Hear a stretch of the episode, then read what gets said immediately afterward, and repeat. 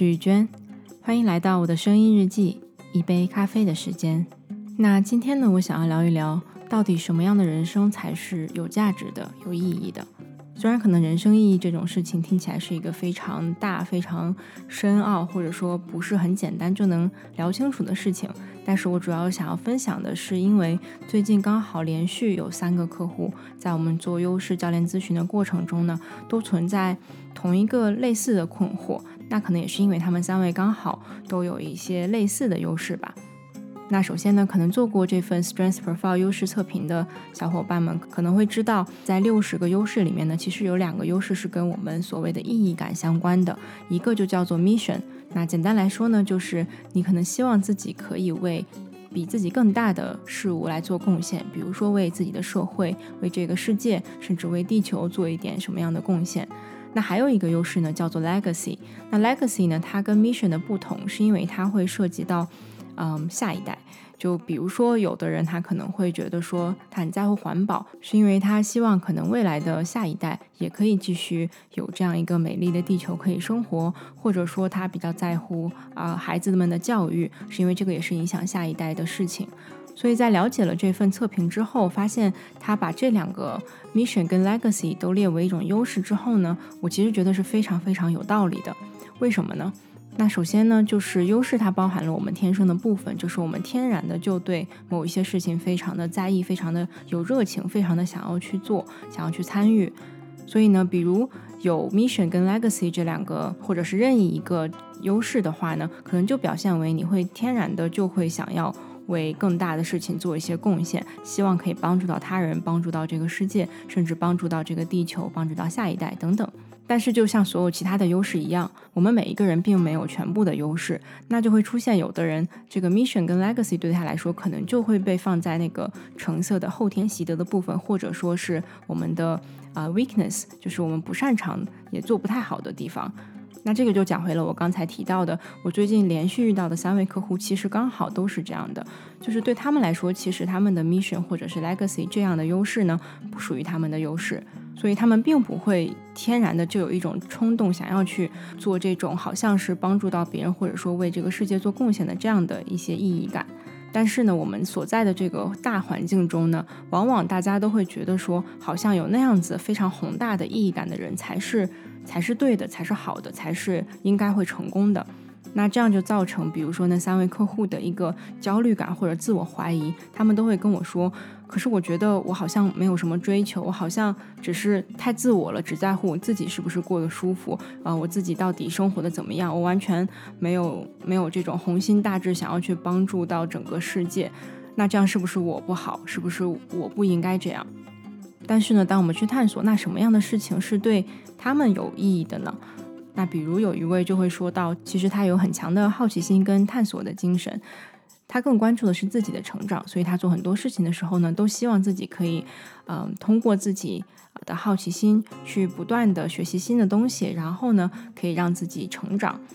还有一位呢，他其实希望自己可以去周游世界，去尽情的享受生活，去不同的环境去体验当地的风土人情，因为他觉得对他来说，这种原始的、非常温暖的这种生命力是他非常喜欢的。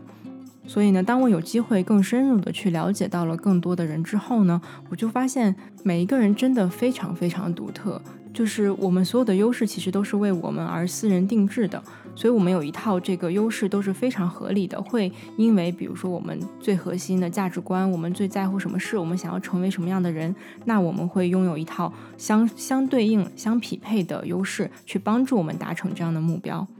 但是很多时候呢，如果当我们没有意识到我们有这样的优势的时候，我们只会关注到好像，诶，别的人他有别的目标，他可以用他的优势达成这些目标，所以那我也要有，我也要有坚持，我也要有意义感，我也要非常的刻苦努力等等。但是我们忘记了，其实他的那一套优势去适合他去达成自己的目标的，但是那个目标跟我们本身，我们我们自己内心的这个目标是不一样的。所以在这个过程中呢，非常重要的就是先去明确，对我们来说，这个终极的目标是什么，我们最理想的生活是什么样的。然后你就会发现，可能那种所谓的要为这个世界做贡献的这种意义感呢，对你来说并不适用。你一定有一个你更喜欢的生活方式。所以，当我们明确了这个大的目标之后呢，再去看说我们自身其实有哪些优势是为这个目标而量身定做的，然后就去更好的使用它。因为像幸福感啊、意义感这样的事情呢，并没有一个绝对的标准，什么样才是对的意义感，什么样才是正确的获得幸福的方式。因为每一个人，我们天生就有不同的定义，去找到我们自己的这个定义才是最重要的。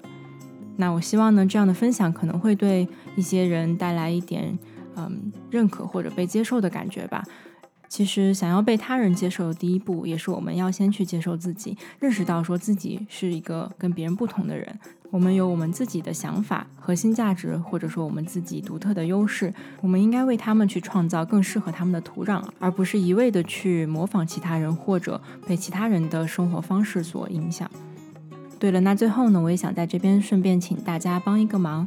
呃，因为可能之前在节目中我也分享过，为了让大家可以更好的理解这六十条优势具体是什么意思，体现在不同人的身上可能是什么样的一个一个状态，所以呢，我会在接下来去做一套非常完整的音频，去每一条音频都去介绍一个优势，它具体表现为什么样，用过了是什么样子，那用的不够或者说更合适的使用方式是什么等等。所以在准备这一系列音频的过程中呢，我就想到，我很希望可以收集到足够多的啊这个报告的结果，然后可以看到每一条优势都有一些小伙伴可能是这个是他们的第一或者前几名的优势。这样的话呢，我希望可以跟大家进行更深入的一个探讨，去了解一下，如果这个优势是你的。